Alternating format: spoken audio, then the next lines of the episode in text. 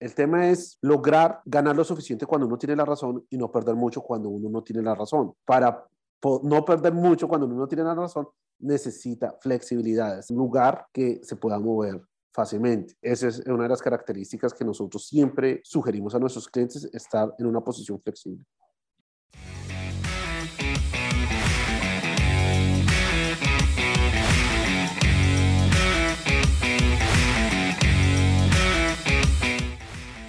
Bienvenidos al podcast de los Game Changers, un espacio para entender aquellas empresas y tecnologías que están definiendo el futuro y cómo invertir en ellas. Somos Guillermo Valencia, cofundador de Scale, y quien les habla, Julián Cardona, director de relación con clientes. En este episodio hablaremos sobre cuatro escenarios diferentes para invertir 25 mil dólares.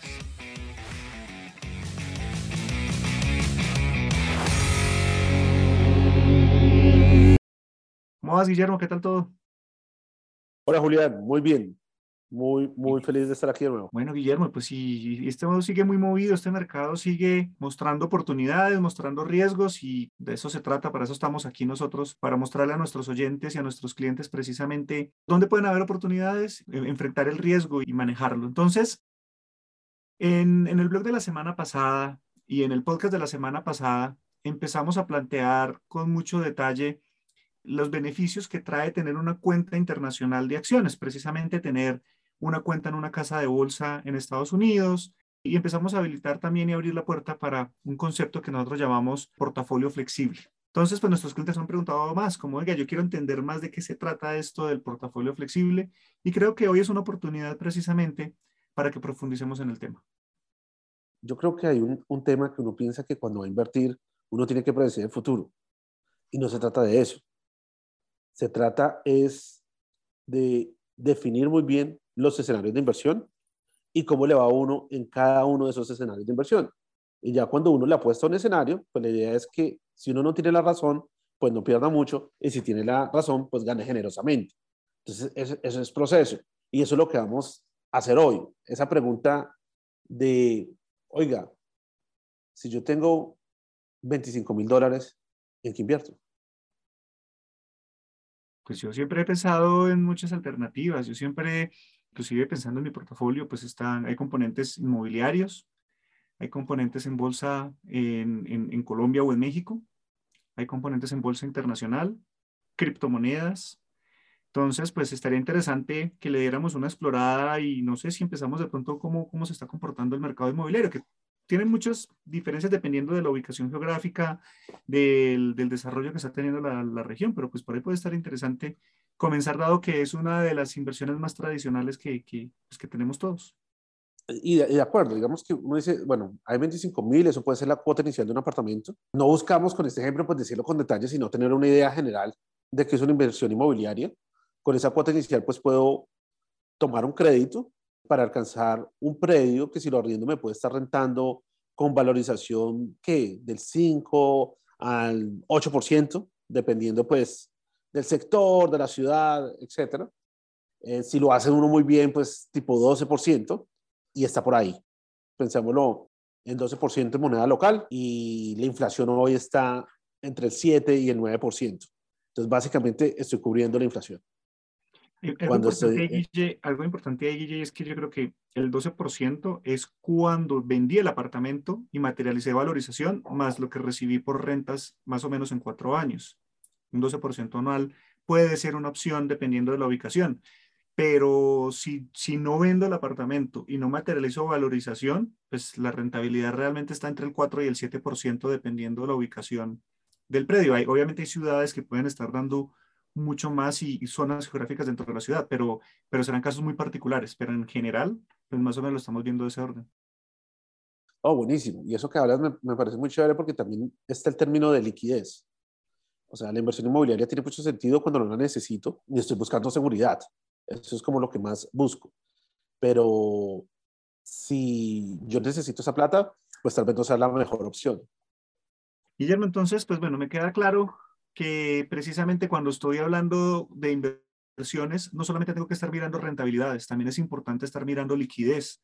Y también, pues esto está asociado a el riesgo que quiero correr con, un, con, un, con una inversión o no, que en el caso del bien raíz, si bien toda inversión tiene riesgo, pues los bienes raíces tienen un nivel de riesgo relativamente más bajo que otras inversiones que vamos a hablar ahorita, pero pues también la liquidez se ve comprometida porque vender un apartamento, vender una casa, vender un local, pues normalmente es un tema de varios meses, no es un tema tan inmediato. Sí, de acuerdo. Está el tema de liquidez, está el, tema de entender el ciclo inmobiliario, pues que eso va más allá como del detalle, pero en promedio podemos pensar que entre 4, 12% es la rentabilidad a la que uno puede aspirar en el sector inmobiliario. Cosas buenas, sí, nos protege de inflación. O sea, el tener un inmueble, si estamos en un escenario inflacionario, nos da eso. Luego, eso es interesante. Y yo creo que es la primera opción que uno evalúa. Pero he recibido comentarios de, bueno, es el momento ya de invertir en Colombia, si las materias primas están subiendo, si el petróleo está subiendo, hay cierta euforia electoral y uno ve que Colombia subió muchísimo, que Copetrol subió muchísimo. Entonces, pues la pregunta llega, ¿no? ¿Será que va a empezar un mercado al alza. Y ese es un escenario. Y ese es un escenario que también es bueno hablar. Y es muy bueno dar el énfasis de eso, de escenario. Cuánto tiempo dura, qué características tiene, etcétera, etcétera. Entonces, si uno compara un mercado al alza, que es al que aspiran algunos analistas, y dicen, oiga, esto se parece mucho al 2002, al 2008. Y ese fue un escenario que fue muy bueno para el índice de acciones de Colombia, que en esa época se llamaba IGBC, hoy se llama Colcap. También fue muy bueno para el índice de la Bolsa de México y también fue muy bueno para el Bovespa en Brasil. Entonces, en general, a toda la región le fue bien. ¿Por qué? Porque las materias primas estaban subiendo. Y no era difícil imaginar rentabilidades tanto en México como Colombia, como el Bovespa aquí en Brasil, del orden del 50-55% en acciones. Con fluctuaciones, sí, fluctuaciones de hasta el 30%, pero pues imagínate en un periodo entre junio del 2001 y febrero del 2008, pues rentabilidades en promedio anuales del 50%, pues muy bueno. Ahora, eso no pasa siempre. Si no pasa siempre, hay periodos que la bolsa puede caer fuerte, como pasó en el 2008, o periodos en que no hace tendencia, como ha pasado desde el 2014. Entonces, si está ese escenario, pues el mensaje es, oiga, si ese escenario viene, puedo aspirar a tener una rentabilidad del 50%, pero no sé si ese escenario viene o no, qué probabilidad tiene eso. Entonces, casa, inversión inmobiliaria del 4 al 12% y bolsa 55%, sí, solo sí, estén en el escenario correcto. Porque en general puedo estar en cero o puedo estar en, en caída, como ha pasado desde el 2014, ¿no? Y son caídas que son del 30 al 40%. Entonces, e, es un escenario interesante a tener en cuenta.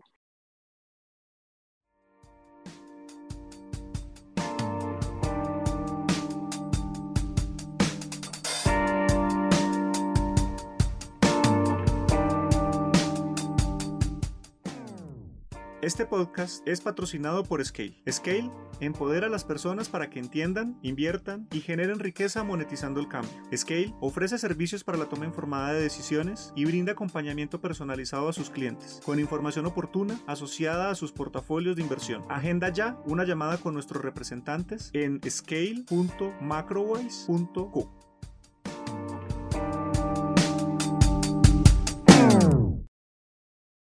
Bueno, eso, eso es parte en particular con, con, números de la Bolsa de Colombia, está la coyuntura de las elecciones presidenciales, que pues al final también se especula mucho dependiendo de, de, la línea ideológica del, del, del, candidato que vaya a ganar. Entonces, pero si nos vamos un poco al tema internacional, pues eh, quisiera empezar a ver también ese tema, ya, ya tocaste el tema de, de, las materias primas, que en general pues el petróleo volvió a pasar los 120 dólares esta semana, eh, el gas natural pues ha estado también alto, el cobre ha tendido más bien a bajar, el cobre ha estado tranquilo, el oro ha bajado también. Entonces, también cómo se ve ese escenario de invertir en materias primas. Exactamente, Juli, yo creo que ese es el tema importante, más allá de la coyuntura electoral, que digamos que es de euforia o de pánico, es realmente el fundamental que hay por debajo son las materias primas. Y Latinoamérica está lleno de materias primas. Brasil, sin lugar a dudas, es pues una de las alacenas del mundo. Eh, y no tiene ni problemas ni con Estados Unidos, ni con Europa, ni con China. Entonces puede atender ese mercado que es lo que necesita. Tiene mineral de hierro, tiene soya, tiene compañías que se benefician de eso, eh, tiene petróleo, tiene gas. En Chile tenemos cobre, Colombia también es rico en recursos naturales, está muy concentrado en este instante en el petróleo, México también es rico en recursos naturales, luego Latinoamérica es un play de materias primas.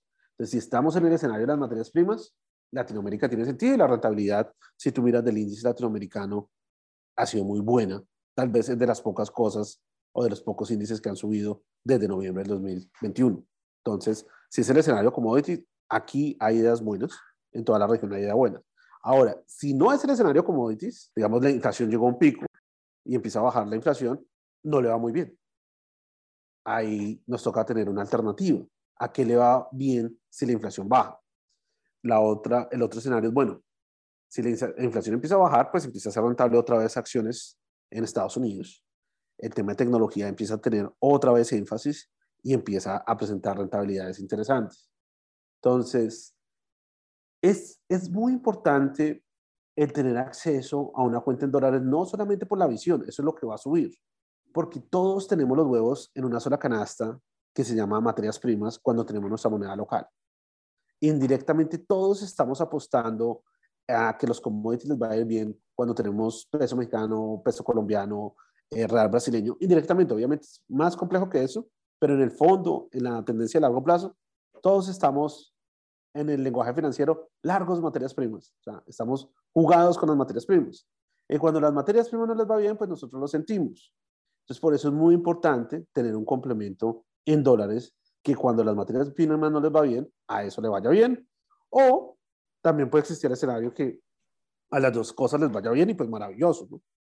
Y bueno, Guillermo, estábamos haciendo una, una ronda de diferentes escenarios porque precisamente iniciábamos el podcast hablando de cuatro escenarios en los cuales invertir y cómo podríamos tener rentabilidades. Entonces hemos hablado de el segmento inmobiliario, que tiene un rango muy amplio dependiendo de la zona geográfica de donde se está invirtiendo, del país, del estado, de la ciudad. Eso varía mucho. Está el componente, estábamos hablando de las materias, de, hablamos de, de, las materias primas y muy conectado con la bolsa de Colombia, las oportunidades que puede presentar, una coyuntura particular. Hablamos de una Colombia, México, Brasil, todas las bolsas funcionan bien para esa analogía y que, suena, y que suenan a rentabilidades muy altas, porque hablamos de rentabilidades muy por encima del 20%, inclusive llegando al 50%, pero que son escenarios muy particulares que hay que tener mucho cuidado.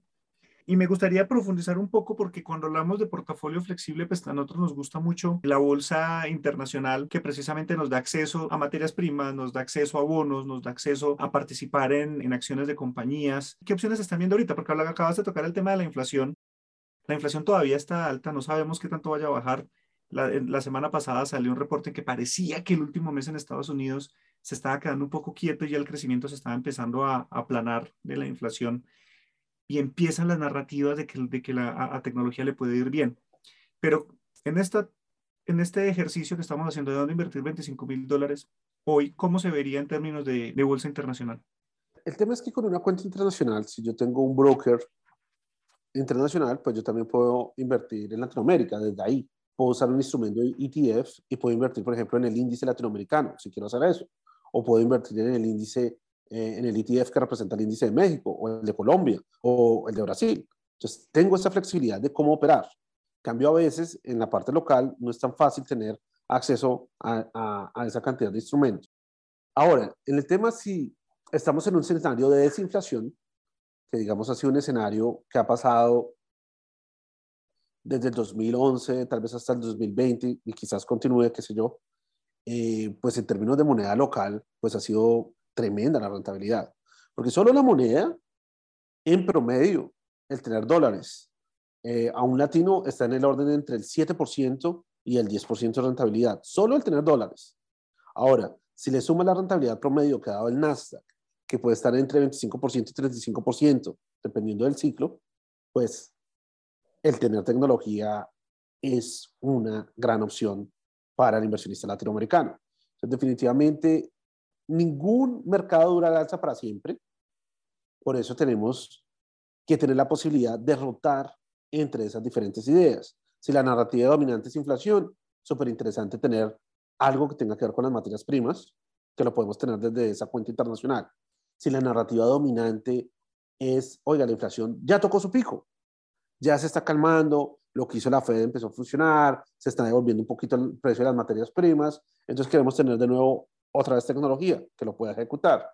Y si la narrativa dominante también es, tengo miedo, hay una recesión, el mundo no está encontrando el crecimiento, la liquidez está yendo, pues que pueda estar cerca a la puerta de salida, que pueda estar cerca a tener un activo seguro, algo que no caiga muy fuerte, como lo es el dólar y como también lo son los tesoros de Estados Unidos cuando hay mucho miedo a recesión. Guillermo, entonces, pues creo que aquí ha salido con mucha claridad el concepto de un portafolio flexible. Y es precisamente que yo como inversionista de Latinoamérica llevo mis pesos, los llevo a, Estados Unidos, los pongo en una cuenta de bolsa internacional, en un comisionista, una casa comisionista de bolsa en Estados Unidos. Eso me da acceso a múltiples mercados y puedo desde allá invertir en Latinoamérica porque efectivamente hay productos que me pueden permitir invertir en Latinoamérica como un todo, en lo que quiera, de alguna manera como temática, en donde puedo invertir en particular en, en, acciones de tecnología o puedo invertir en materias primas y puedo escoger qué materias primas invertir. Y esto lo que me queda a mí como inversionista es que es muy interesante porque al tener yo todas estas alternativas, según el contexto macroeconómico, el, contexto que se esté dando a nivel global, puedo reaccionar muy rápidamente en una misma plataforma puedo estarme moviendo entre uno u otro tipo de inversión y con esto ganar una rentabilidad más alta. Claro, tiene componentes en que las señales hay que entenderlas, las señales pues hay que estar viendo y cómo y realmente cuando ya empieza a ganar una atracción, una nueva narrativa que otra, pero al final un portafolio flexible se compondría de un sistema como este, en donde yo puedo poder moverme entre los activos.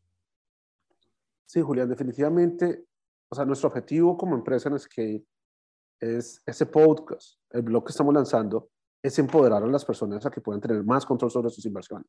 Flexibilidad es el atributo cuando yo puedo hacer algo.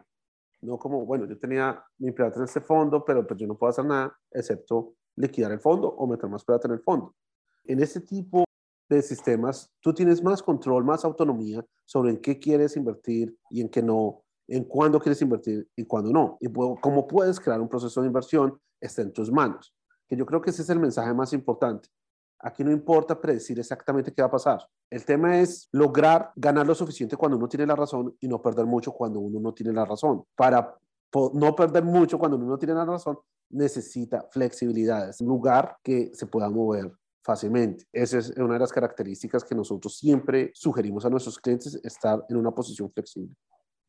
Perfecto, Guillermo. Y pues yo creo que con eso nos quedamos, porque precisamente el objetivo era de este podcast era mostrar diferentes escenarios de inversión. Pasamos por inversión inmobiliaria, pasamos por inversiones en bolsa local, pasamos por inversión en bolsa internacional, en materias primas o participación en empresas como las de tecnología. Al final, el mensaje que queremos dejarles a todos nuestros oyentes y clientes es, dada la complejidad del sistema, la volatilidad, las múltiples variables, una de las formas más eficientes para uno poder actuar y poder tomar acción conforme se va comportando el mercado, pues es precisamente eso. Entonces, mensaje clave, tener una cuenta en una casa de bolsa internacional en Estados Unidos es para nosotros los latinoamericanos la manera más eficiente.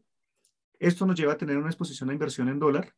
Entonces, ya ahorita también contabas cómo al componer la volatilidad del dólar en la moneda, de la moneda local, del peso o del real, más las ganancias que puede tener eh, la bolsa, pues eso pues tiene, tiene, tiene una ganancia mucho más interesante. Está el componente vamos a ver en Colombia qué va a pasar con las elecciones. Pueden haber subidas interesantes dependiendo de cómo se vaya comportando el mercado y la interpretación que tienen respecto a, quién vaya a ser el presidente de Colombia. En general, tener esta flexibilidad en mi sistema, en mi portafolio, gracias a la, a la plataforma de las herramientas que tengo, pues es fundamental para poder buscar tener éxito en las inversiones. E, es muy curioso porque cuando nosotros tenemos nuestro, nuestro dinero en una cuenta de banco en nuestros países, ya sea en Brasil, en Colombia, en México, en moneda local, uno tiene la sensación de que eso es seguro, de que estoy, tengo en un CDT o en, un producto que es seguro, que en la moneda local es seguro, no, hay problema, pero uno le está apostando a un evento poco probable, le está apostando a que el, el rally en las materias primas va a continuar por mucho tiempo y que la estabilidad en ese país tiene una alta probabilidad. Supongamos que el rally en las materias primas va a continuar, estamos seguros de eso, que tenemos un 90% de probabilidad que eso va a pasar. Pero yo no estoy tan seguro de la estabilidad política del país. Entonces pongámosle un 50% de la estabilidad política. Entonces, en probabilidad, uno multiplica esos dos eventos. Entonces, la probabilidad de mi escenario bueno para moneda local es la multiplicación de las dos cosas. Entonces, ese 90% se convierte en 45%. por eso es supremamente importante tener acceso a otras cosas. Estoy mejorando mis probabilidades. Cuando dejo todo guardado, cuando no hago nada, cuando no actúo, me estoy colocando en algo que no me da una muy buena probabilidad de tener rendimiento en el largo plazo. Muy bien, Guillermo, yo creo que ahí fue súper claro y es momento de actuar, siempre es momento de actuar y lo que quisimos mostrar hoy en día es alternativas y caminos para que un inversionista en Latinoamérica tome acción sobre sus inversiones, haga algo, porque como lo decías, el mayor riesgo que tiene un inversionista en Latinoamérica es no hacer nada y quedarse con sus inversiones concentradas en moneda local. Pues Guillermo, muchísimas gracias, muchas gracias a todos nuestros oyentes por este nuevo episodio, nueva conversación que tenemos. Esperamos que haya sido de su agrado. Cualquier duda que tengan, siempre estamos atentos para estar discutiendo, teniendo diferentes interacciones, resolviéndoles cualquier inquietud que vayan presentando a través de nuestras redes sociales, en Instagram nuestra cuenta es arroba scale.latam. Pueden contactarnos también a través de nuestra página scale.macrowise.co y ahí estaremos siempre muy atentos a responderles, a interactuar con todos y pues siempre será un placer atenderlos. Hay foros de discusión que también se abren en Twitter con G Les sugiero mucho el blog que está en nuestra cuenta de LinkedIn. Ahí también van a encontrar como estos escenarios más en detalle, con los números claros, y yo creo que eso ayuda muchísimo a ese proceso de comenzar o optimizar sus inversiones.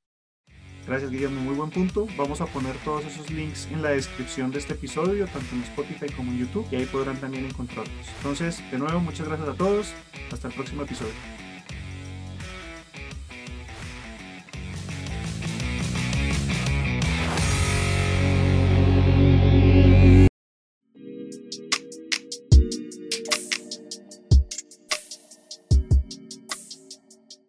Ten en cuenta que los contenidos de este podcast no son un consejo de inversión y son publicados únicamente con fines informativos y educativos. Es responsabilidad del oyente realizar la investigación apropiada y tomar sus propias decisiones antes de invertir.